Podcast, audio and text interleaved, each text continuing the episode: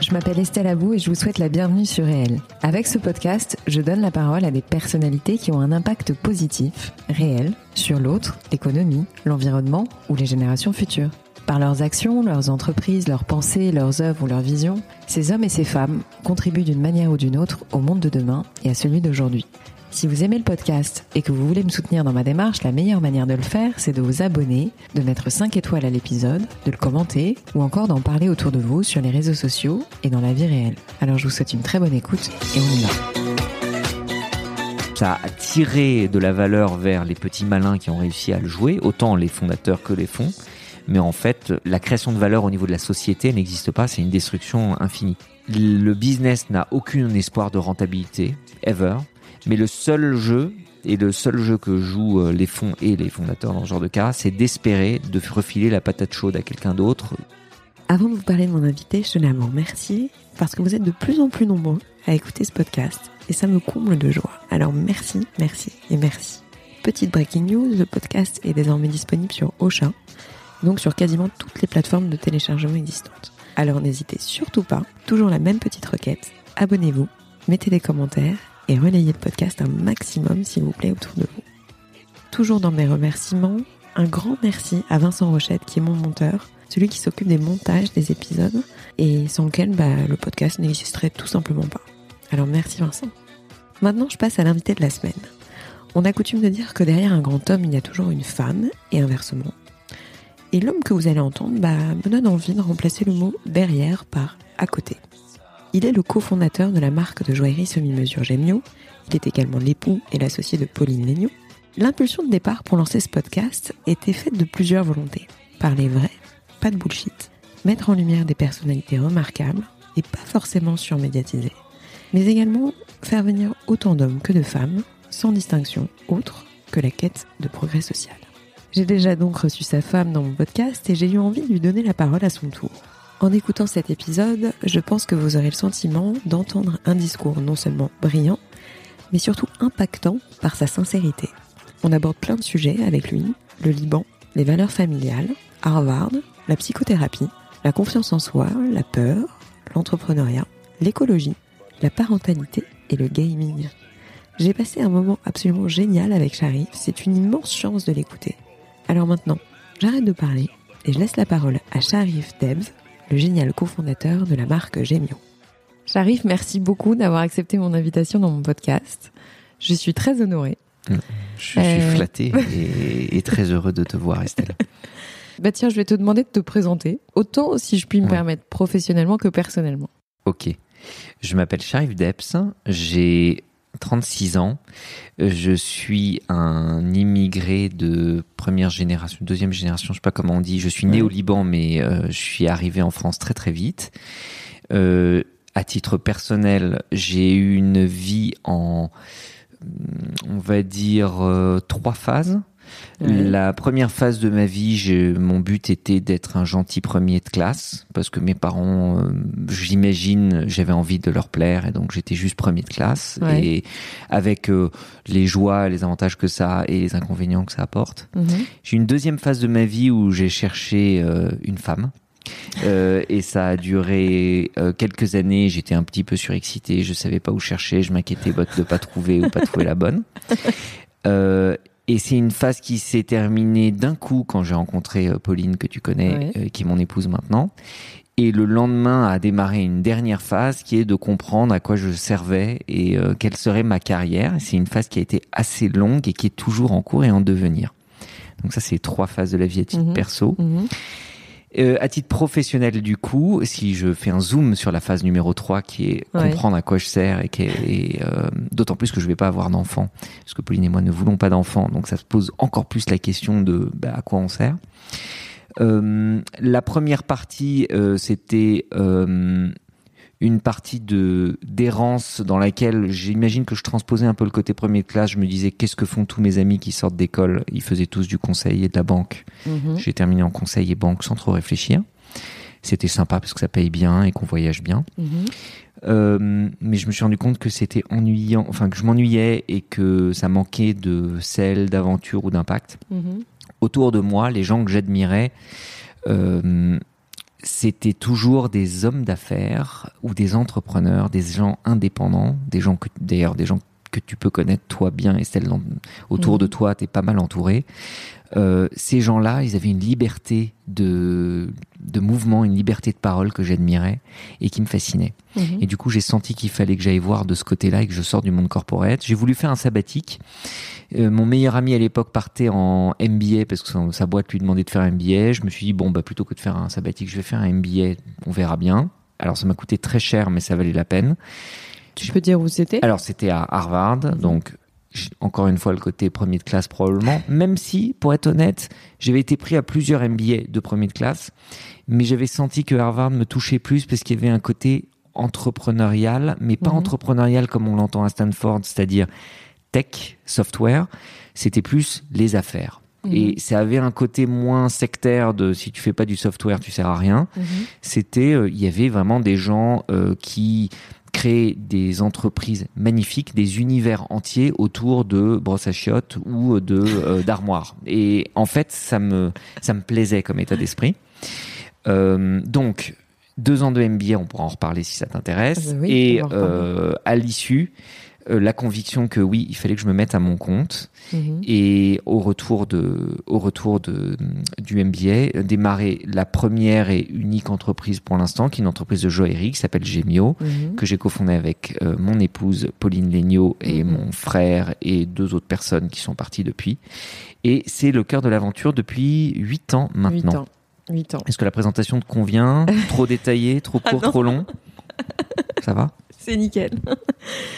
En fait, je vais juste te demander de revenir un petit peu, si c'est possible, sur ton environnement euh, familial. Toi, tu, tu penses être arrivé d'où ou venir d'où? Et aussi, euh, bah, peut-être un peu de ton de ce que tu as pu apprendre. Euh, on parlait d'Harvard, mais j'aimerais bien qu'on revienne dessus parce que ça, ça fait quand même, soit ça fait peur, soit ça fait rêver Harvard, je crois, surtout en France. Ok, alors, d'où je viens et ensuite Harvard.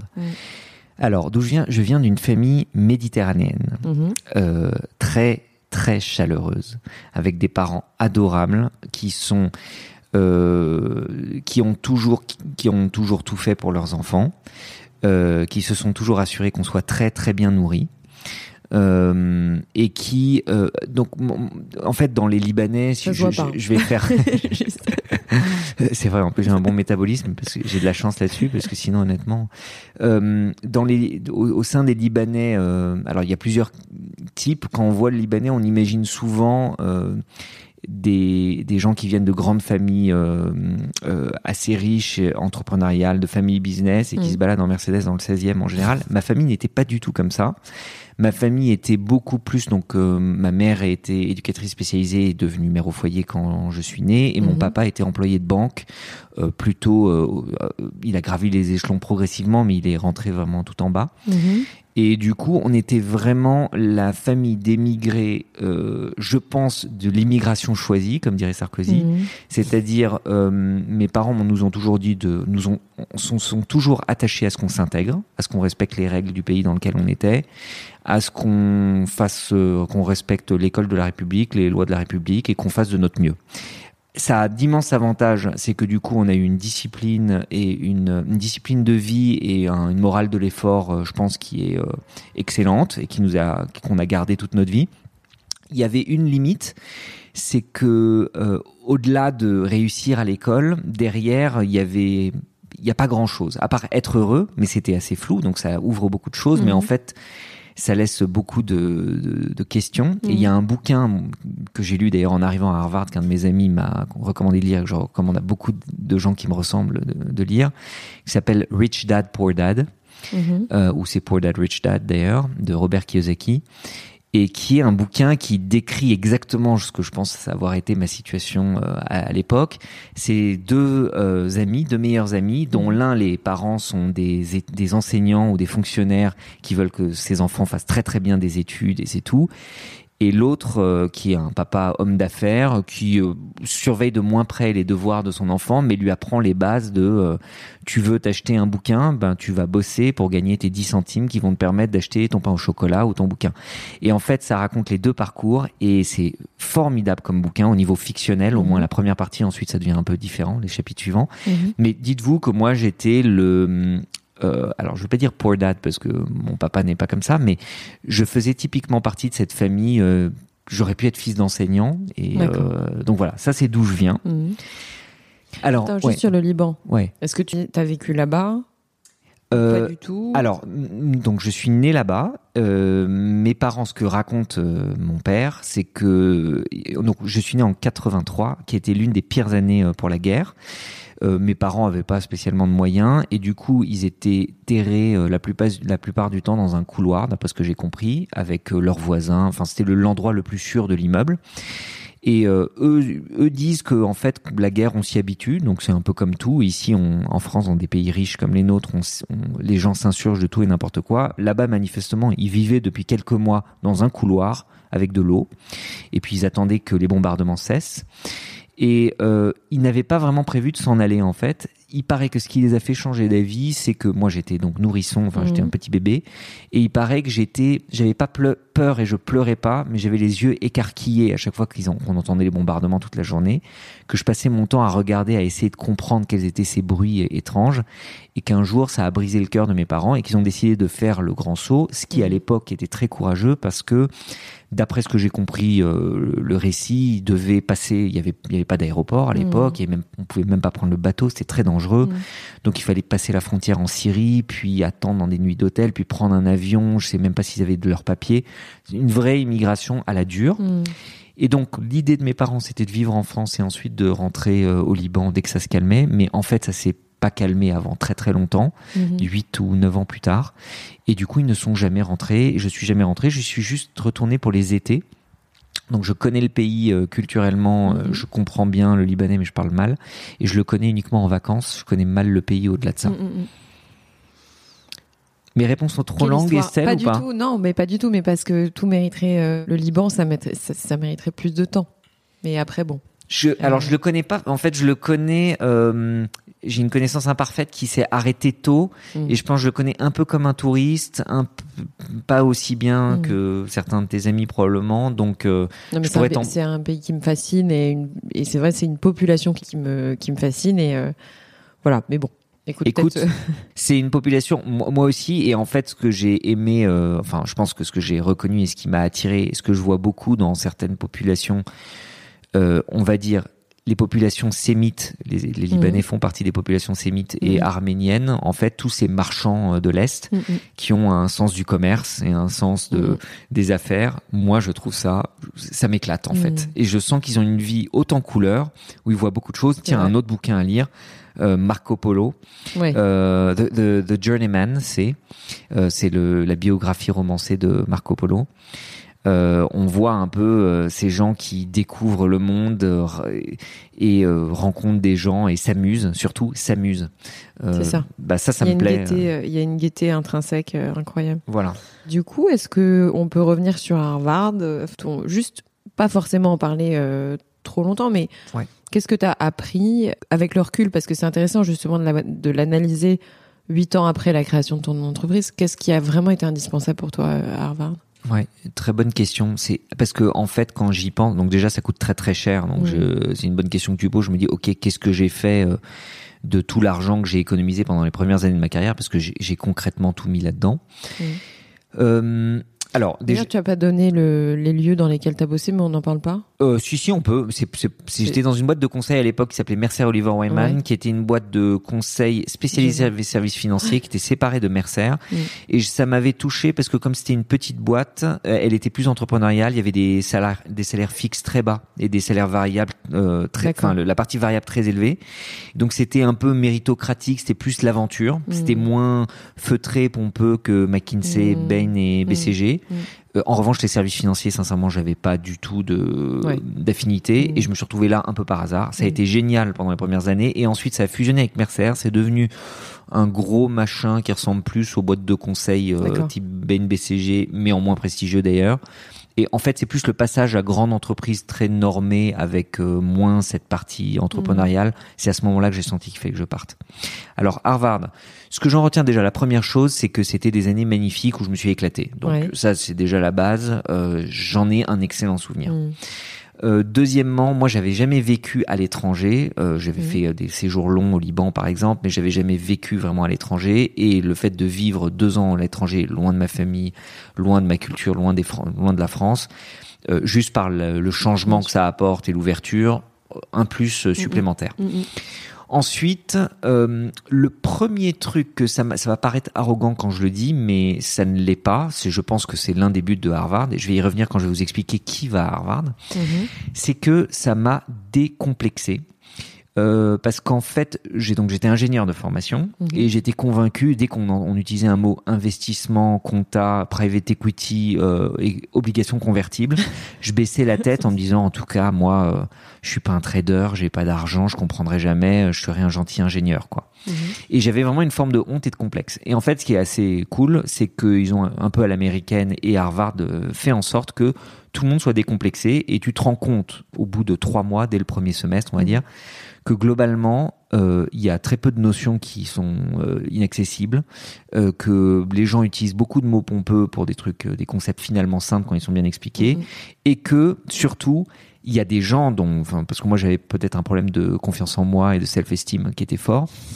Il y a des gens qui ont l'habitude de parler avec une espèce de confiance en eux qui est incroyable. Du coup, ils te sortent des mots, surtout à l'américaine, avec leur leur voix très très basse. Et ils disent yeah, private equity, bla bla bla. Et du coup, je et en fait, quand je les ai décodés, que j'ai compris que ce qu'ils avaient dit était soit n'avait pas de sens, soit était complètement stupide et ou n'avait pas.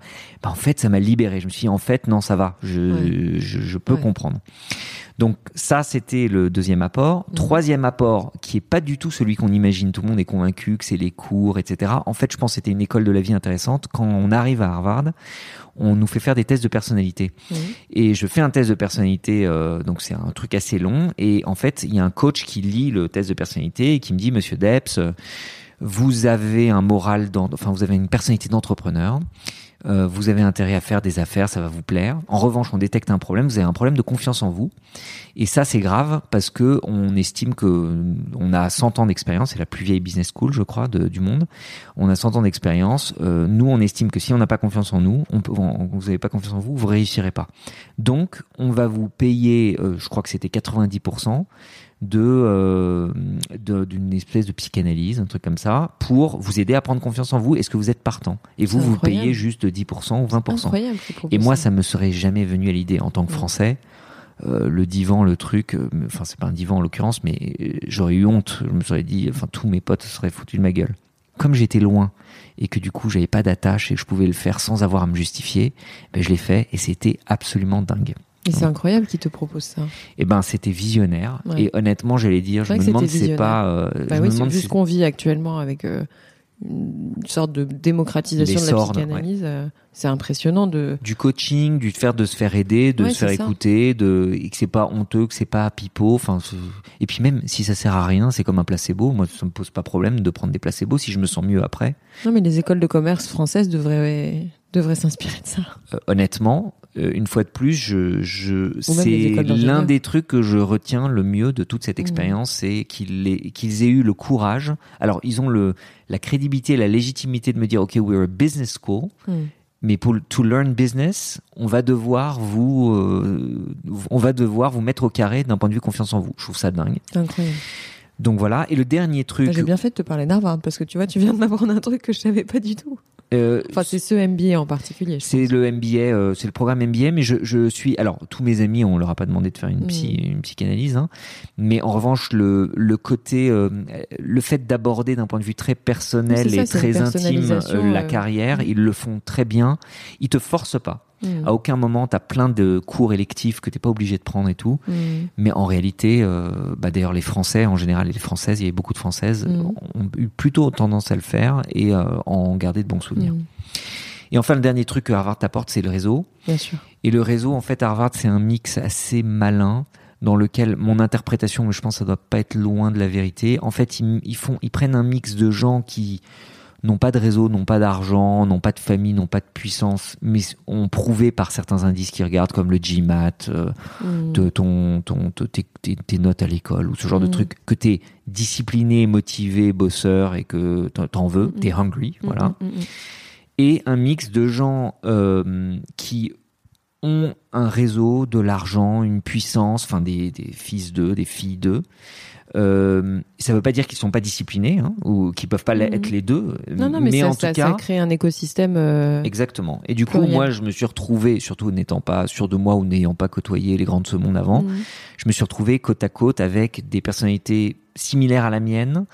euh, des militaires euh, qui ont alors pour le coup quand moi je dis je suis discipliné j'ai découvert les militaires les anciens militaires ou les athlètes olympiques et j'ai compris que j'étais eu mais une guimauve et euh, des gars qui clairement étaient pas forcément très Mais non. disciplinés mais qui avaient un sens des affaires et une connaissance du monde via bah, leur papa qui était euh, je sais pas qui euh, le président de JP Morgan ou euh, ou le fondateur de YouTube qui était dans la promotion ou ce genre de choses qui ont une vision et une hauteur de vue que je ne connaissais pas. Mm. Et ça, ce mix, tu Mm. les croises pour prendre ton muffin du matin ou ton café de l'après-midi, ça te, ça t'ouvre les chakras. Bah, c'est, c'est impressionnant. C'est une chance incroyable. Ça coûte combien, Harvard Alors ça coûte très cher, ouais. euh, mais c'est donc euh, facialement, je me souviens plus exactement, mais je crois que pour deux années, si tu comptes euh, la nourriture sur place, le, la Tu n'es location. absolument pas obligé de répondre, hein, si tu veux. on- Non, non, pas du tout. Non, non, non, bah, c'est public. Je crois que si n'importe qui fait une recherche de mémoire, ça devait coûter quelque chose les deux années complètes. Donc, c'est deux années complètes. Mhm. Et puis, il faut se loger, et puis il faut manger, Ça doit être une il faut fortune. sortir. Je crois que c'était quelque chose comme 180 000 ou 200 000 Mm. dollars, donc ce qui était très cher euh, déjà à l'époque. Mm. Maintenant, c'est un système dans lequel, en fonction de vos moyens, Mm. euh, j'ai des amis qui l'ont fait en même temps que moi, qui ont payé, je crois, quasiment rien Mm. où on leur a demandé de payer leur nourriture, euh, vaguement leur loyer, mais par exemple les tuition fees, donc euh, qui doivent représenter 70%, étaient entièrement couverts par l'école. Mhm. Et ensuite, c'est graduel euh, en fonction des métiers que tu as eu. Si tu viens du conseil, c'est différent de si tu es athlète de haut niveau ou si tu es militaire, t'as pas forcément les mêmes moyens et tout est très, c'est intelligemment fait, Ah sincèrement. Bah, je vois ça. Je vois ça. Quel a été l'élément déclencheur? Déjà, ta rencontre avec Pauline, euh, je crois qu'elle remonte à, à longtemps maintenant, non? Ça fait Ouais. combien de temps?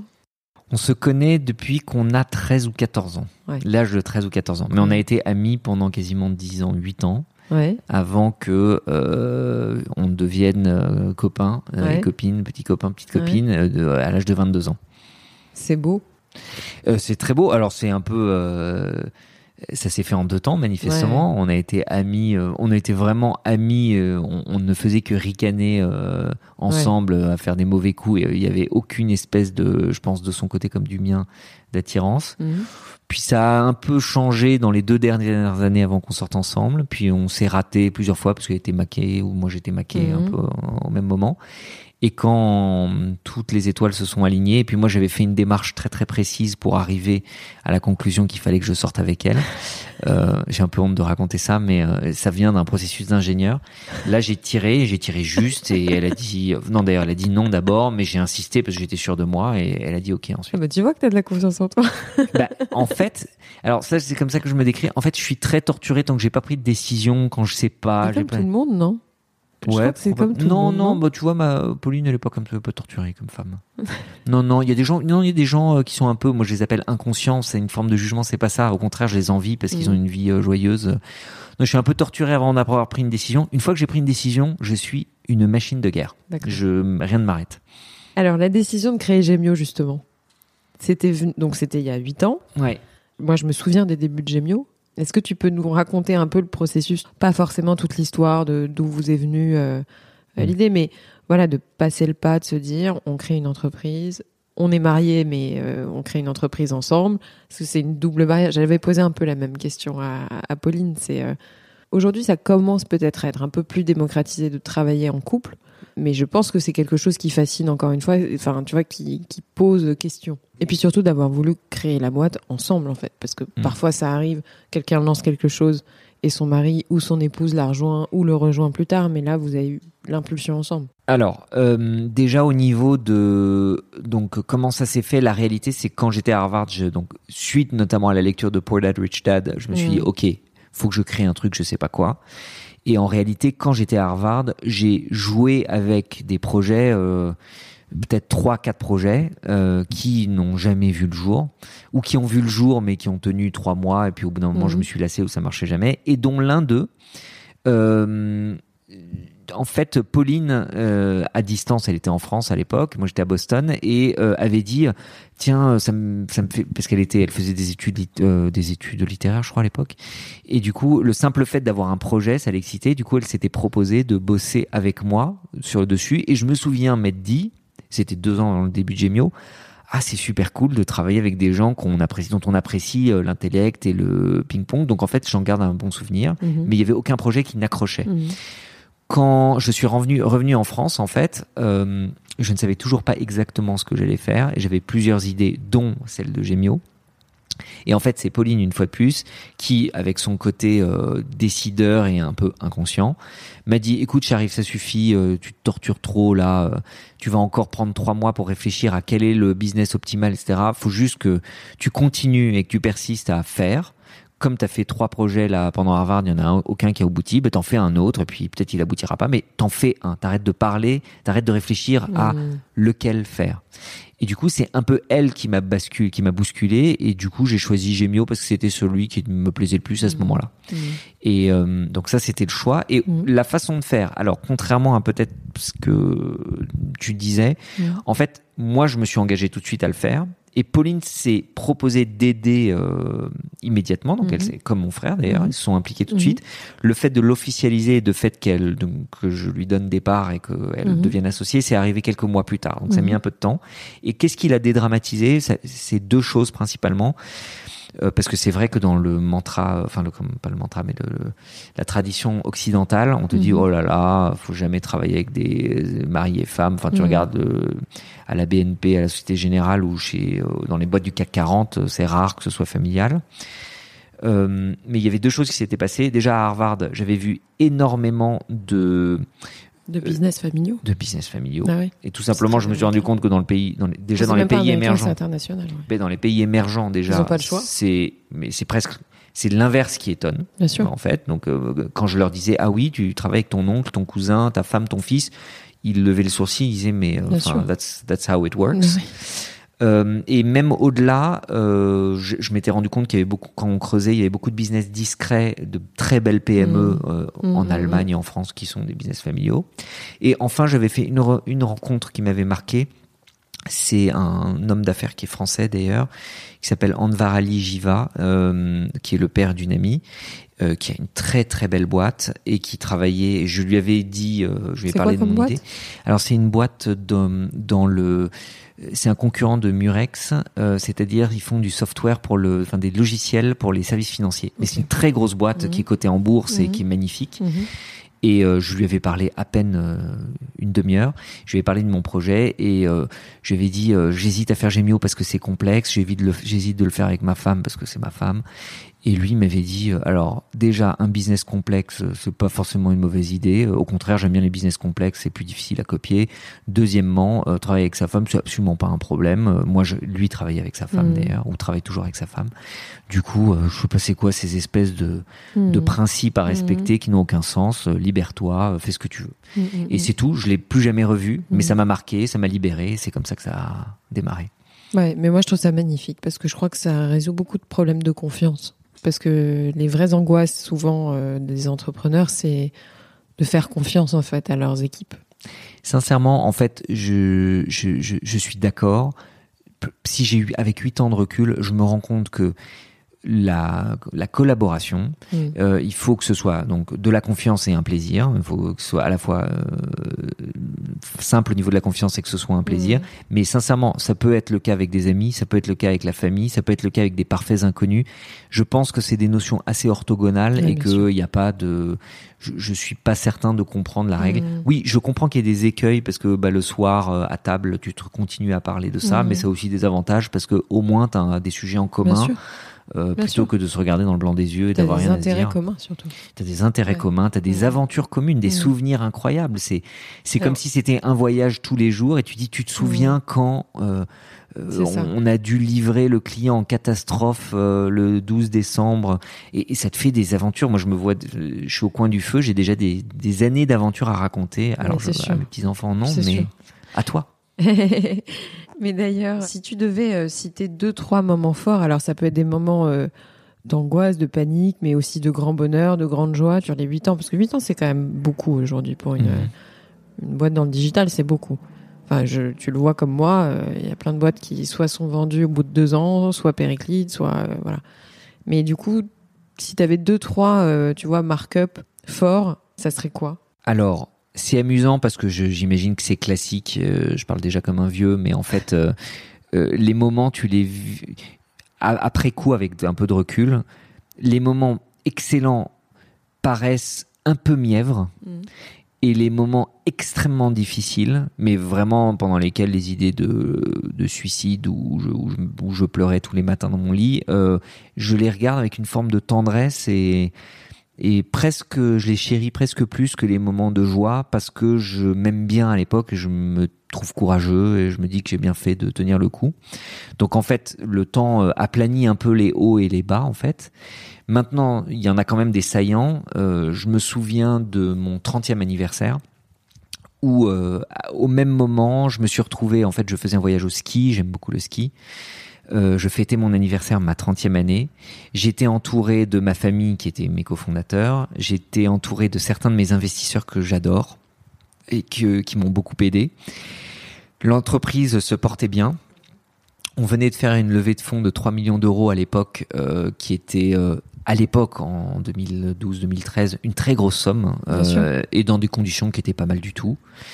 Euh, et euh, Pauline m'avait, euh, elle avait fait un truc un peu original. Elle avait fait venir un chef pour cuisiner le dîner, Mhm. ce qui est un cadeau original, mais une expérience excellente, une super idée. Et je me souviens de ce moment m'étant dit cette liberté d'être avec des investisseurs, cofondateurs familiaux et de fêter de bonnes affaires ensemble. Mhm. J'espère, j'espère que la vie ressemblera à ça Mhm. parce que je n'avais jamais vécu ce genre de moment Bien au niveau de ma carrière. Ça avait moins de sens à l'époque. Euh, de la même façon, quand on a fêté de la cinquième année de Gemio, euh, les employés avaient, on était une vingtaine d'employés, avaient organisé une fête avec une surprise et fait une vidéo dans laquelle Mhm. ils se foutaient de la gueule de ma femme, mon frère et moi-même. Mhm. Et c'était une parodie où ils, ils nous croquaient, et ils pre- prenaient nos pires défauts et pendant Mhm. 15 minutes, ils se foutaient de notre gueule. Mhm.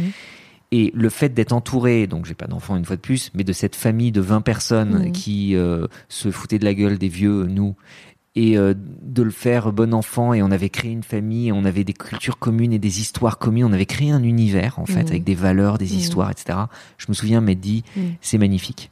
À l'inverse, euh, il y a eu au moins deux moments au cours des 24 derniers mois où euh, j'ai vécu moi le l'ex premier de classe euh, j'ai vécu si tu veux le j'ai vu le mur à un moment le mur c'est faire perdre l'argent à tous les investisseurs euh, faire perdre l'emploi à tous les employés euh, planter les clients euh, l'annoncer à tout le monde socialement, notamment à tes amis, les gens que t'aimes bien, les gens que t'aimes moins bien, les gens dont tu sais qui n'attendent qu'une chose, c'est de te voir échouer parce qu'ils t'aiment pas ou qu'ils sont, ils ont toujours une compétition mal placée dans leur tête quelque part.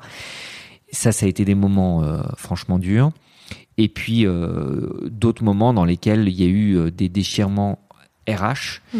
Et ça peut être avec des cofondateurs qui sont partis ou des employés qui étaient des gens que j'aimais bien ou que je n'aimais pas du tout d'ailleurs, il y a Mm. eu les deux. Euh, mais euh, les clashs humains, euh, moi je suis pas, j'ai aucun amour de la confrontation. J'ai l'impression d'être très froid et rationnel. Je vois beaucoup d'irrationalité dans le monde et moi elle me fait souffrir. Mhm. Et du coup, ça c'est I'm Sandra, and I'm just the professional your small business was looking for. But you didn't hire me because you didn't use LinkedIn jobs. LinkedIn has professionals you can't find anywhere else, including those who aren't actively looking for a new job but might be open to the perfect role, like me. In a given month, over 70% of LinkedIn users don't visit other leading job sites. So if you're not looking on LinkedIn, you'll miss out on great candidates like Sandra. Start hiring professionals like a professional. Post your free job on linkedin.com/achieve slash today. des moments qui font perdre la tête de douleur parce que euh, tu- ils étaient moins intenses quand j'étais employé euh, chez Oliver Wyman, sincèrement, le vendredi soir. Euh, Et Mm. puis à la fin du mois, j'avais mon emploi, mon Ton salaire. Qu'est-ce que j'en avais à faire de savoir Bien que sûr. la boîte allait se planter? Là, non, c'est pas comme ça que ça marche. Merci de cette honnêteté et de cette transparence parce que rares sont les entrepreneurs, tu vois, qui, qui ont ce discours finalement. Il y en a pas beaucoup. En tout cas, moi, j'entends pas beaucoup de, de discours euh, réalistes. Ça commence un peu, mais pas. euh, merci. Parce que, bah, je t'en prie, mais en fait, je, je les comprends un peu. En fait, tu as, en tant qu'en fondateur, euh, tu as un devoir. En fait, tu n'es pas le CEO, s'il n'est pas fondateur ou actionnaire. A priori, il a un rôle très interne d'exécution de faire Mhm. exécuter le truc. Mais euh, quand tu es, euh, tu es des investisseurs, donc que, tu as une pyramide au-dessus de toi de gens à qui tu dois vendre en permanence, que tu dois rassurer, que parce que tu dois leur rassurer sur le fait qu'ils t'ont confié l'argent, etc.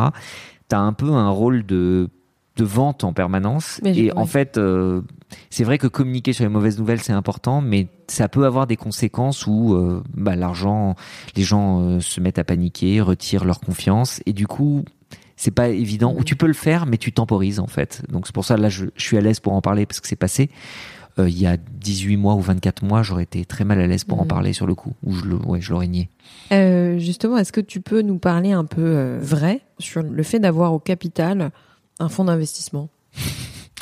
Ah Enfin, je pense que ça fait rêver beaucoup de gens. T'es pas obligé de parler des choses dont t'as pas envie de parler. Je, je t'oblige à rien, bien entendu. Là, tu vois, je sors d'un jury euh, à HEC euh, entrepreneur où ils présentaient leur thèse, et euh, il y avait deux thèses qui sont revenues sur les dangers, en fait, ou en tout cas sur la, une potentielle crise qui peut arriver, comme une explosion de bulles. Excuse-moi, je reviens après euh, à la question, mais moi, je suis assez perturbée. En gros, par ce qu'implique un fonds d'investissement au capital d'une entreprise et par le miroir aux alouettes que ça peut représenter, si tu veux, de dire, voilà, ils ont levé tant de millions, et après, euh, clac, euh, tout est beau, tout est, tout est royal et tout est fantastique. Mais dans la réalité pure, non, c'est pas le cas. Et oui, ça, ça, ça représente aussi un, un danger pour ceux qui ont une fibre entrepreneuriale aussi, quoi. Alors Ma question était un peu longue. Non, excuse-moi, non, non, non. certainement. Euh, et en fait, ta question est longue, mais j'ai peur de te faire une réponse longue, donc je vais essayer de me mesurer parce que, en fait, bon, déjà, je suis pas un spécialiste, je travaille pas dans le métier VC. Finalement, des deals, j'en ai non, non, fait, mais c'est ton point de vue à toi qui m'intéresse. j'en ai fait un de deal. Donc, Mm. tu quoi, j'ai pas forcément de recul. Euh, je vais essayer de te théoriser en deux mots ce que je retire moi de ma vision et je vais essayer d'écouter ma psy de l'époque de Harvard qui me dit sois sûr de toi, on s'en fout si c'est faux. Euh, j'ai la sensation, Estelle, que euh, l'investissement VC tel qu'on le connaît, tel Mhm. qu'on en entend parler aujourd'hui, il y a quelques situations qui le méritent, mais pas autant qu'on ne le pense. Mhm. Euh, déjà, le VC, ça a du sens quand tu, enfin, ou le, enfin, ouais, le, funding euh, d'equity comme ça, Mhm. ça a du sens quand tu veux expérimenter une idée, t'as zéro moyen au tout Mhm. début, et qu'en fait, ça te permet parce que tu veux pas brûler ton argent personnel ou que tu n'as tout simplement pas d'argent personnel, ça te permet de vivre, de manger des pâtes euh, et d'expérimenter et d'avoir un toit le temps de d'arriver à une forme de rentabilité ou de business model Mhm. ou que sais-je. Ça, euh, je le conçois Bien complètement. sûr. Ensuite, il y a un certain nombre de modèles, mais ils sont beaucoup plus rares qu'on ne le pense, je crois, pour lesquels soit tu es numéro un dans ton secteur, Mm. et dans ce cas, tu rafles toute la valeur du tout le marché, soit tu es numéro 2, 3, 4, 5, et en fait, tu ne rafles pas de valeur. En fait, tu es, il y a vraiment une prime au numéro 1. C'est typiquement ce qu'on appelle donc les effets de réseau, Mm, mm, les boîtes fondées Mm, sur des effets de réseau. Et dans ce cas-là, euh, bah, en fait, ça, peut avoir du sens de même vraiment mettre l'image qu'on voit partout des fusées euh, sur tes sur ton entreprise parce que si tu arrives à être numéro un même de façon outrancière et de façon pas rentable et stupide quasiment euh, déraisonnable si tu es numéro un la valeur est telle la valeur que tu récoltes est telle que ça rachète toutes les folies. Donc ça dans ces business là d'effets de réseau euh, spécifiques ça peut avoir du sens. Maintenant il y a aussi d'une part énormément de business pour lesquels ça n'a pas de sens. Voilà. Euh, et c'est, j'allais dire, la plupart des business. Parce qu'en fait, la plupart des business qui a du sens, c'est plutôt qu'ils arrivent à la rentabilité, qu'ils soient rentables et qu'ensuite ils financent spécifiquement des projets, mais assez rapidement, ils ont plutôt intérêt à le financer par de la dette ou des choses peu dilutives, donc pas du VC en gros. Mais il y a énormément de business dans lequel le business n'a aucun espoir de rentabilité, Mhm. ever, Ouais. mais le seul jeu, Et le seul jeu que jouent euh, les fonds et les fondateurs dans ce genre de cas, c'est d'espérer de refiler la patate chaude à quelqu'un d'autre C'est ça, bah, à l'étape ce terme, a suivante, été, ce terme a été utilisé. Mais ça, en fait, sincèrement, on va pas pointer du doigt trop d'histoires, mais même en France, il y en a. Bien sûr. Euh, tout le monde le retiendra et la presse et les blogs cool tech le, re- le re- retiendront comme magnifique deal à X euh, millions, et, etc., etc. Mais en fait, si tu te penches sur le sujet euh, 20 ans plus tard, ce qu'en a fait l'acheteur ou ce genre de choses, tu te rends compte que le truc n'a jamais créé un euro de profit continue à perdre et en fait ça a créé du profit pour ça a tiré de la valeur vers les petits malins qui ont réussi à le jouer autant les fondateurs que les fonds Mm, mm, mm. mais en fait la création de valeur au niveau de la société n'existe pas c'est une sûr. destruction infinie et ça c'est ce qui brouille les pistes parce que du coup on a l'impression qu'il y a plus d'entreprises qu'on l'imagine qui ont besoin de VC funding alors qu'en réalité je pense qu'il y en a peu. Et, euh, Mm. et euh, ça a créé un doute. On a l'impression Mm. que tout le monde en a besoin. Mm. En réalité, non. D'ailleurs, dans le cas de Gemio, je suis pas certain qu'on fasse partie des business euh, pour lesquels ce soit important. Et si j'avais à le refaire, je le referais pas ou je le referais différem- différemment en tout cas.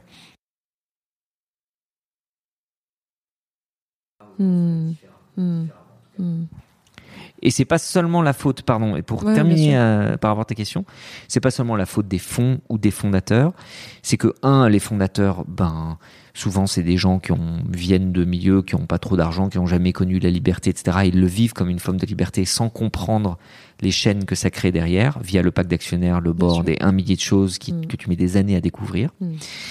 Euh, et par ailleurs, les fonds, eux, euh, reçoivent, enfin, c'est pas vraiment une pression, mais ont un intérêt Mm.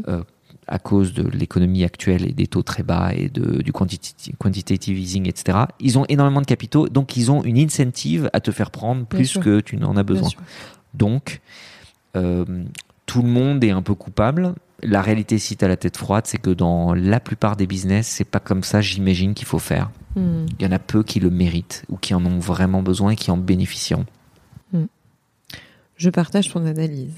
Est-ce que tu as des défis, des challenges là en tête? Actuellement Ouais. euh, tu veux dire professionnellement? Bah tout. Bah euh, non, un défi c'est aussi, euh, tu vois, ça peut être perso.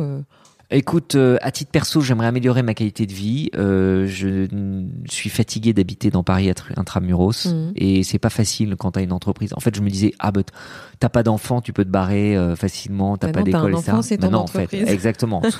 tu peux te dire t'as un enfant ou t'as même 25 Ouais. enfants parce que Ouais, enfin les employés sont pas des Non, non, enfants, mais t'as famille, voilà, t'as une famille, exactement. T'as une famille, tu peux pas. euh, et Ouais. du coup, c'est très très lourd et du coup, ça crée des équations compliquées à résoudre. Et ça, c'est douloureux. Donc ça, c'est un Mhm. challenge pour Mhm. 2020. Mhm. Euh, et puis il y a un challenge professionnel qui est que aujourd'hui, donc Gemio, c'est une boîte qui est rentable, qui est euh, petite, sexy, Puis resserrée. Vous êtes quand même assez nombreux maintenant, non Oui, mais en- on est plus petit que ce que. Vous êtes combien au total maintenant? On est on est 25 à peu près. Ouais, c'est pas. Non, mais en termes de chiffre d'affaires, Mhm. euh, sans rentrer dans les détails, on n'est pas une grosse boîte. Et en fait, on est indépendant, on est, euh, euh, on a besoin. Donc, comme on est rentable, on a besoin de personne. On n'a pas besoin d'investissement euh, extérieur. Mhm. Mais en revanche, trouver l'équation dans le monde de la joaillerie qui est très spécifique, trouver l'équation pour arriver à créer une croissance systématique et, et scalable et, récup et systématique. Aujourd'hui, on, on ouvre des boutiques, mais pour Mm. moi, c'est pas encore la bonne recette. J'aimerais trouver la bonne recette. Je sais pas si c'est par la franchise, le partenariat, l'international. J'arrive pas à me décider. C'est un vrai défi de décider quelle est la prochaine étape. J'ai très envie que Gemio devienne une très grande famille euh, internationale, parce que pas pour euh, pas pour l'argent et pas pour la compétition. J'ai pas le sens de la compétition. Premier de classe, c'est pas au sens, euh, c'est plus le sens de l'achievement plus que le sens de la compétition. Et en plus, je suis plus trop premier de classe, mais parce que j'adore créer des univers, des grands univers. Je voulais être architecte quand j'étais petit. Mhm. Et en fait, plutôt que d'être architecte de lieu, ben, je suis architecte de, de concept. euh, Et une Mhm. entreprise, c'est un concept. Mhm. Et j'aimerais bien que ce concept soit plus grand, qu'on puisse y balader, qu'il y ait des Mhm. coursives, des patios, des, des, des chambres, euh, un très grand hall d'entrée. J'ai envie, j'ai envie de faire ça, quoi. Mais aujourd'hui, vous avez quand même plusieurs boutiques. Vous êtes, euh, vous avez commencé cette expansion. On l'a commencé. On l'a commencé, mais on n'a pas, ou alors je suis pas encore assez doué, j'ai pas de CFO, j'ai pas de directeur financier. Je n'arrive pas, comme quelqu'un qu'on connaît bien tous les deux euh, m'engueule souvent, me dit que je ne sais pas présenter mes comptes ou je ne sais pas interpréter mes comptes, c'est vrai. Je suis très pointilleux, je les comprends mes comptes, mais j'arrive pas à les présenter d'une façon, à les projeter d'une façon qui séduise soit une banque pour euh,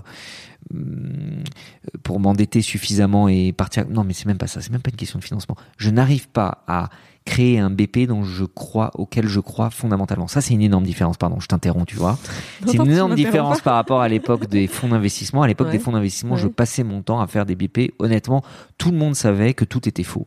Moi, je savais qu'il était complètement faux. Quand vous faites un BP pour euh, des VC, vous marquez que vous allez faire 500 millions de chiffres dans deux ans. Et, et ils vous le font signer en annexe eux le signent, tout le monde le signe et on signe du et on boit du champagne. Mm. Et du coup, ça fait cinq ans que je fais des budgets comme ça. J'avais pris mm. cette habitude. Mm. Et là, maintenant dans le dur. maintenant qu'on est indépendant de fond, c'est hyper différent. on peut préciser que tu n'as plus de fonds d'investissement. Alors euh, c'est voilà, c'est officiel depuis euh, deux jours. On a fait un espèce de petit LBO pour euh, être indépendant et reprendre la majorité absolue. Alors, félicitations. Euh, merci. Et du coup, en fait, depuis qu'il n'y a plus de fonds et que du coup il n'y a plus de, je sais pas, de bah, faux semblants. Et toi et toi quoi. Et ben, et, et ben, quand t'es toi et toi. Ouais, tu t'annonces pas, euh, t'annonces pas 50% de croissance, ni même 20% de croissance si tu ne visualises mm. pas chaque euro de croissance et tu t'inquiètes même de. C'est fabuleux. Est-ce que je vais faire Ouais, mais en fait, euh, la vraie vie, c'est alors là, ça y est. En fait, j'allais dire, j'étais consultant avant, donc je racontais des trucs sur Excel, euh, d'accord. Ensuite, j'ai été financé par des fonds d'investissement et je faisais la bamboula et j'étais investisseur minoritaire. Et là, en réalité, je continue à faire un peu des Excel. Et puis, si ça se plantait, ben, j'espérais que les gens réinjectent du fric. Là, c'est terminé. C'est-à-dire, euh, ça marche, euh, bravo. Ça marche pas. Il y a personne pour remettre un euro ou très peu de monde. Et ben, ça y est. Je, je sens que j'étais, je croyais être un, un grand, mais j'avais 14 ans. Maintenant, ça y est, j'ai 18 ans. Mmh. Euh, je suis majeur, je vote et je suis seul et mes parents m'ont mis dehors. Et j'ai le permis de conduire, exactement. et eh ben c'est c'est assez mais c'est assez intéressant, c'est assez excitant. Bah, tu reprends le tu reprends le volant. Je suis presque étonné Estelle que tu euh, me fasses cette, que tu me proposes cette interview parce qu'en général moi ce que je raconte pas mal autour de à mes amis proches, ça les fait marrer. Euh, en ce moment et depuis quelques années, moi j'avais plutôt l'impression les gens étaient plutôt fascinés par la phase glamour euh, de l'hypercroissance, du hyper growth et du growth hacking. Et euh, là, tu te rends compte que tu es plutôt avec un, truc un peu moins glamour. Euh, ah non, mais attends, et du coup, c'est pour ça. mais ce que je trouve glamour, c'est la réalité. Alors après, pas philo. Enfin, on peut, on peut épiloguer 25 ans en termes philosophiques, mais c'est non. Moi, je pense qu'il faut. J'ai toujours eu un, un franc parler et je veux qu'il y ait ça dans, tu vois, dans mon, je sais pas, dans, dans ce que, dans mon podcast tout simplement. Et et non, je te remercie parce que je pense que et plus je t'écoute et plus je me dis que tu, que tu devrais être prof. Ou en tout cas faire des conférences. Donc je, j'ai, tu veux dire que j'adore m'écouter parler, c'est ça? Non, non, c'est que tu as un discours, euh, as un discours vrai. Voilà. Et je trouve que c'est important parce que c'est le seul service que tu peux rendre aujourd'hui, c'est d'être réaliste avec les gens et notamment avec les entrepreneurs. Parce que euh, servir une sauce et faire croire à tout le monde que ça va devenir les futurs euh, Mark Zuckerberg, c'est hyper facile. Mais il y a peu de gens, je pense, dans ton parcours qui vont te dire vraiment les choses, qui vont pas te faire plaisir. Hmm. Et c'est eux, en fait, qui te servent le plus. En général. Vrai, euh, je, je, suis d'accord, mais je me contrôle quand je le dis parce que je veux pas non plus que ça tombe dans la caricature inverse. Euh, de dire euh, les VC funds ça sert à rien parce que il y a des entreprises pour lesquelles ça a du sens. Mon fonds d'investissement qui est Alven Capital hmm. est un fonds qui est, euh, je pense, parmi les plus sérieux euh, de France et je le pense même, même si en réalité je pense qu'on est on n'était pas une boîte faite pour le VC et on s'en est rendu compte collectivement. Euh, donc et, et, puis il y a des entreprises qui méritent ce genre et qui ont intérêt d'ailleurs à choisir des bons investisseurs comme Alven plutôt que d'autres fonds. Pour le coup, il y a des fonds de VC qui sont vraiment des, enfin je pense qu'ils sont pas très sérieux. Euh, maintenant, voilà, ouvrir les yeux et ne pas être angélique. Et ce qui est un peu inquiétant d'ailleurs, parce que nous là, on est dans le cadre du privé et du cadre intimiste d'une euh, conversation. Euh, honnêtement, je suis un peu effrayé et effaré de temps en temps de ce que je vois au niveau de l'État, parce que honnêtement, j'entends certains discours euh, au niveau euh, de l'administration, donc de mes impôts. je me dis bon, alors moi, il m'a fallu huit ans pour m'en rendre compte, mais j'ai finalement, je prends pas, enfin, j'ai pas d'impact au niveau de tout le pays. Certaines personnes au niveau du pays, je pense, ont cette forme de naïveté et euh, on risque d'avoir un impact désastreux sur des sommes monstrueuses et de tu veux fourvoyer un peu. les- un peu ou? Non, parce qu'il faut. J'ai appris à pas parler parce qu'en plus ça peut devenir politique alors qu'en fait c'est plutôt une vue économique. Non, mais De toute façon, le politique aujourd'hui, il est économique, il est plus. euh, En fait, nos, nos amis protestants, euh, tiens, un autre bouquin, Max Weber, l'éthique du, protestant, l'éthique du protestantisme, Mhm. je crois, un truc comme ça. J'ai Mhm. oublié. Je, c'est, un, un trip de normalien, c'est très difficile à lire moi-même, j'ai pas compris grand-chose, mais il y a du vrai là-dedans.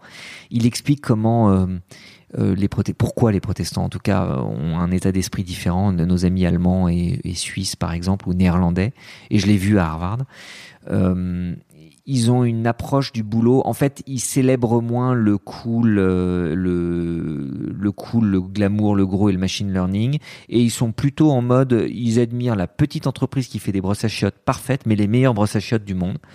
Et honnêtement, euh, Oui, c'est mais- magnifique ce qu'ils Ouais. font. Mais c'est ça, en fait, si tu veux, c'est que je crois que la France, en, en très peu de temps, je viens d'un milieu entrepreneurial, mon père est entrepreneur, ma mère aussi, et quand il me disait, euh, quand mes parents me disaient, mais demain, tout le monde sera entrepreneur. Et je comprenais pas ce qu'ils me disaient parce que je me disais, mais non. Et en final, la France a vécu une espèce de, de virage à 180. On est passé de les entrepreneurs sont des, en gros, des voyous à, euh, non, mais, euh, enfin, Ouais, en gros, je Ouais, résume, hein, mais il y avait un côté un peu, il y avait un côté, voilà, euh, ils étaient soit montrés du doigt, soit jalousés, soit je ne sais quoi. Bon, ah maintenant, il faut que ça. Et non. Donc je sais, je me répète. Donc les gens qui écoutent euh, tous mes épisodes, tant pis, bah, je me répète. Mais je pense que tout le monde n'est pas fait pour être entrepreneur. Ça c'est le premier truc. Ou en tout cas pas dans le monde dans lequel on vit et qu'il n'y a pas de complexe à avoir à l'égard de ça. Par contre, avoir une démarche entrepreneuriale, tu vois, dans sa vie de tous les jours, je suis convaincue que c'est comme ça qu'on avance. Mais ce que je voulais dire juste, c'est euh, l'austérité aujourd'hui ou le côté euh, moins glamour justement À ses avantages. mais et- des et- avantages incroyables parce qu'en fait les gens soupçonnent pas le nombre d'ETI donc euh, d'entreprises de taille intermédiaire ou de ou de PME en France qui gagnent beaucoup plus de fric, qui sont beaucoup plus pérennes que certaines boîtes si tu veux qui qu'on voit partout dont on entend tout le temps Surtout parler. qui créent des emplois, euh, en fait, qui rendent fiers. Leur... Moi, moi, je me souviens en Inde, euh, j'avais travaillé dans une entreprise qui est pas du tout connue euh, et qui est discrète, mais qui est rentable et qui du coup apportait du, apporte du, Mhm. de l'emploi à 5000 employés indiens. Et je voyais la fierté des employés et le fait que c'était leur dans, dans le chaos de Mumbai un, un endroit qui était propre bien tenu où les gens souriaient Mhm. avaient des règles des valeurs Mhm. savaient qu'ils servaient à quelque chose qu'ils avaient Mhm. un impact etc moi j'ai pour le coup euh, j'ai une fascination pour le monde de l'entreprise euh, au sens large et donc pas des startups spécifiquement mais de Mhm. l'entreprise je trouve que c'est un lieu euh, de c'est probablement la cellule qui m'intéresse le plus c'est la Mhm. cellule qui m'intéresse plus que la famille c'est une cellule que je trouve euh, qui m'intéresse plus que l'école Mm, mm. je trouve que c'est une cellule qui est scalable, qui est self-sustainable. Enfin, attends, je vais arrêter les anglicismes. Contrairement à l'école, elle n'est pas financée par l'extérieur. Elle s'auto, elle, justement, s'autofinance. regarde, elle s'autofinance. Mm. Elle peut grandir à l'infini, contrairement à la famille où passer euh, 14 enfants, euh, enfin, c'est un peu difficile. Elle grandit autant que tu C'est veux. beau ce que tu dis. Elle s'autofinance. Elle peut changer, elle a la flexibilité contrairement à une religion qui, honnêtement, peut avoir du mal à changer en millénaire. Elle peut changer ses valeurs, elle peut faire évoluer son ADN à un rythme que elle-même choisit. Et euh, on peut être, en, on, on peut en être membre, en être fier et, et y passer toute une vie si on s'y plaît. Mm. Pour moi, c'est une cellule, un moteur d'éducation et de prospérité. Et c'est Harvard, le dean de Harvard qui le disait beaucoup, qui disait que business, business is the main source of prosperity for society. En gros, le- le- l'entreprise est la principale source de prospérité et même de bonheur, je pense. Enfin, peut être une source de bonheur dans la société. J'y crois vachement. Et quand je dis ça, ça fait, ça fait peur à certains qui érigent comme une religion, bah, je sais pas, la famille, la sauce, euh, le pays, le, non, moi je suis à l'aise avec le fait de dire que l'entreprise peut être une très belle cellule, ça peut être des cellules malades et dangereuses et des environnements pourris, mais comme peuvent l'être une famille, by the way. Bien sûr. Euh, mais l'entreprise a des avantages de d'être capable de grandir, de d'évoluer et de ne pas avoir de de, de limites, qui est euh, c'est magnifique. Mais pas d'enfant. Tu veux pas d'enfant. Pas d'enfant. Moi, j'hésitais. J'étais un peu euh, indifférent. Pauline n'avait pas très envie. Puis au fur et à mesure du temps, en fait, pour tout te dire, euh, par exemple sur le débat de tout ce qui est écologique, euh, tu, tu vas me demander tout à l'heure quel est mon coup de gueule, mais c'est pas celui-là que j'avais prévu. Je j'ai- j'aime pas en fait je je me sens très moralisé euh, souvent sur beaucoup de choses que je peux faire. Euh, par exemple j'aime bien voler en j'aime je suis pilote de- d'avion privé enfin, pe- petits avions à hélice. Ça me plaît mais du coup ça pollue plus que de faire du vélo. Et en fait euh, depuis que j'ai découvert une étude qui montre que globalement le fait d'avoir un enfant fait euh, par chaque année euh, et, et par enfant, ça pollue plus 700 fois plus que de faire même des vols transatlantiques ou un truc comme ça.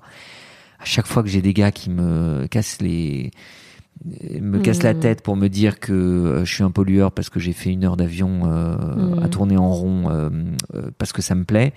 Je leur dis, écoute, moi, j'ai fait mes choix. En contrepartie, je ne vais pas. J'estime que la, la terre est surpeuplée. Toi, t'as pas l'air de te poser la question. T'as déjà trois gosses au moins chacun respecte ses choix et fous-moi la paix. Et, euh, et euh, en tout cas, je, moi je suis d'accord qu'il vaudrait mieux que je préfère fasse du vélo plutôt que du karting.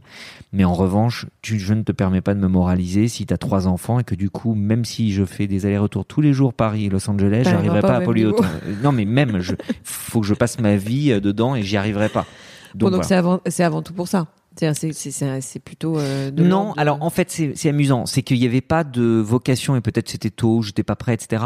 Et en fait c'est juste un choix euh, qui me met à l'aise et du coup je me sens, c'est pas que je cherchais à me laver ma conscience, mais je me dis que bah, du coup mon empreinte est équilibrée et je, au moins je vais pas surpe- surpeupler le, monde. J'esti- J'estime que le monde a un peu surpeuplé euh, et du coup euh, je préférais, si, si- voilà par exemple, si un jour on a des enfants avec Pauline, à mon avis ce sera de l'adoption. Je, je pense. Je me, euh, c'est mon instinct. Hum, Peut-être que dans, tu- on refait la même interview dans 10 ans, j'aurais changé d'avis, mais globalement, c'est un argument qui a permis de mettre euh, un terme à une discussion interne Mmh, et de je comprends, je comprends. d'éviter de faire une, prendre Mmh. une décision supplémentaire. Mm. Qu'est-ce qui t'inspire le plus au quotidien? Tu vois, de quoi tu te nourris? C'est- Est-ce que tu as des rituels obligatoires pour entretenir ton cerveau? Ton cerveau ou ton corps, enfin, tu vois, ton état d'esprit. Est-ce Ouais. que il faut que tu lises trois bouquins par semaine? Est-ce qu'il faut que tu regardes des documentaires? Ouais. Est-ce qu'il faut que tu. Est-ce que tu as des trucs comme ça obligatoires? Alors c'est une bonne question. Euh, n- j'ai j'étais j'ai peu de routine. Euh, Pauline se moque souvent de moi euh, parce que j'aime bien les douches longues. Euh, voilà, Mhm. quand ça va pas, je prends une Mhm. douche longue. C'est quand même pas très glamour.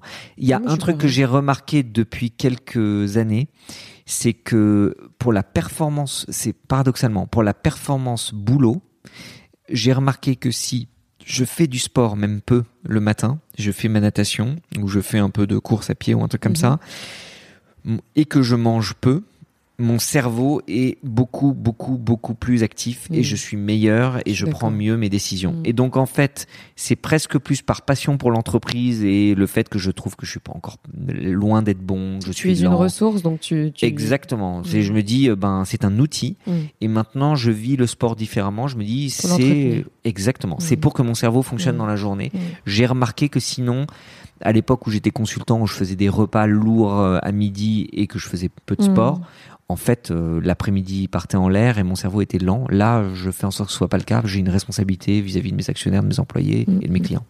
Mais je suis entièrement d'accord avec toi. Je sais que tu veux pas parler de politique, mais j'ai- moi je trouve quand même que tu as, une âme de président. hein. Enfin, moi, je, plus je t'écoute parler, plus je t'écoute parler, plus je me dis quand même. tu J'ai un passé. Alors, tu vois, Estelle, Non, mais je t'as me- une âme de président au sens, t'as une, enfin voilà. Je, je- et après, c'est, j'ai rencontré peu de gens comme ça où je me dis, bah ouais, t'as une âme de président au sens, t'as un sens politique. Tu vois, malgré toi. bon, écoute, je le prends comme un Et compliment. oui, c'est un, bah, un compliment. Euh, je te remercie.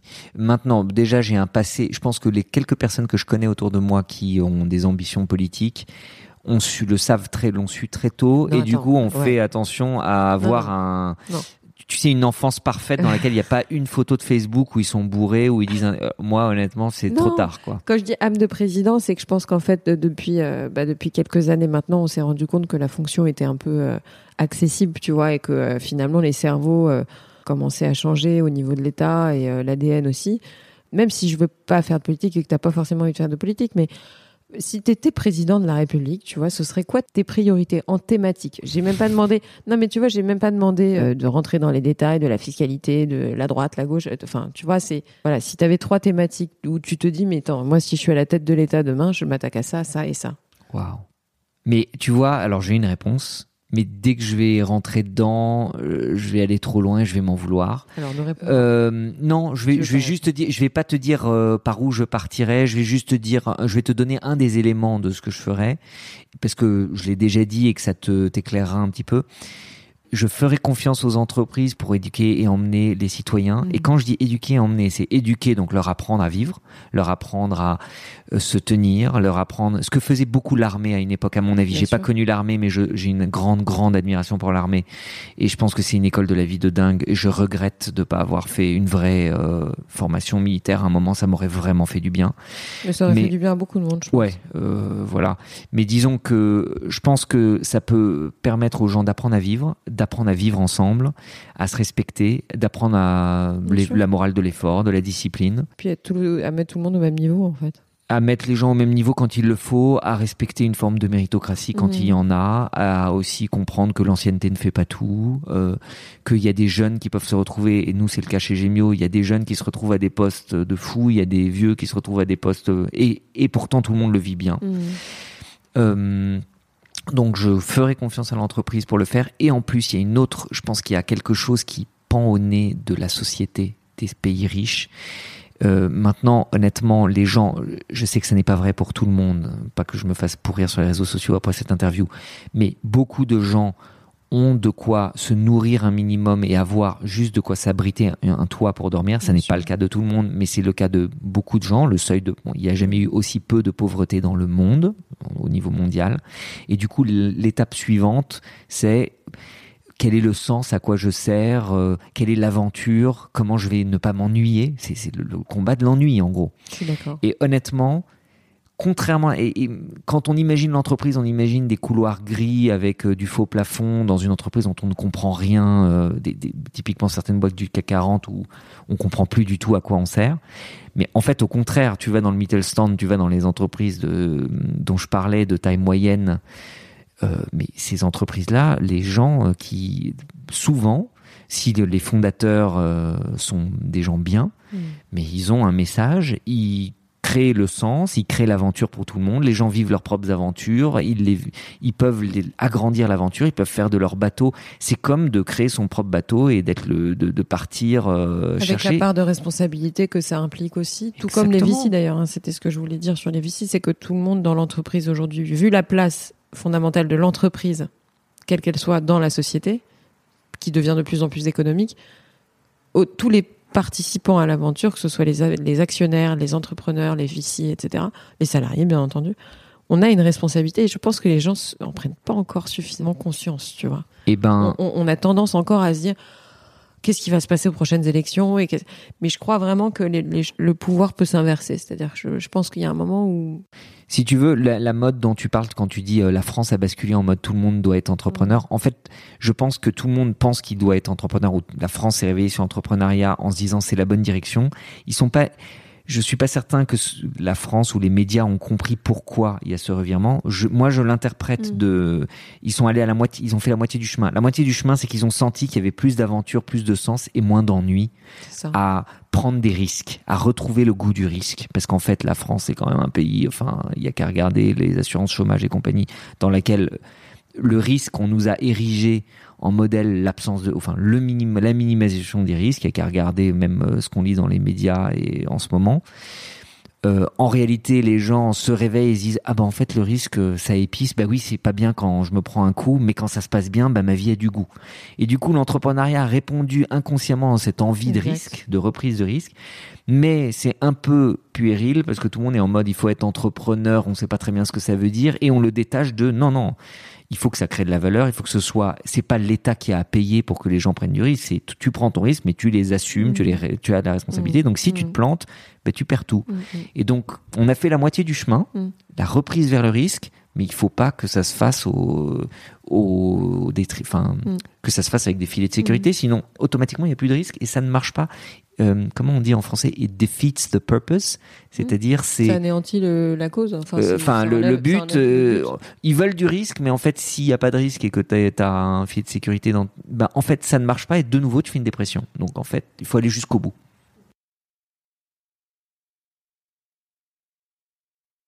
Je pense que tu devrais devenir un, rendez-vous, euh, tu vois, mensuel sur, euh, sur un podcast parce que tu as plein de choses à dire et c'est passionnant. Donc j'ai coutume de demander euh, un coup de cœur et un coup de gueule à mes invités. Donc est-ce que tu pourrais nous dire si tu as un coup de cœur récent et un coup de gueule récent?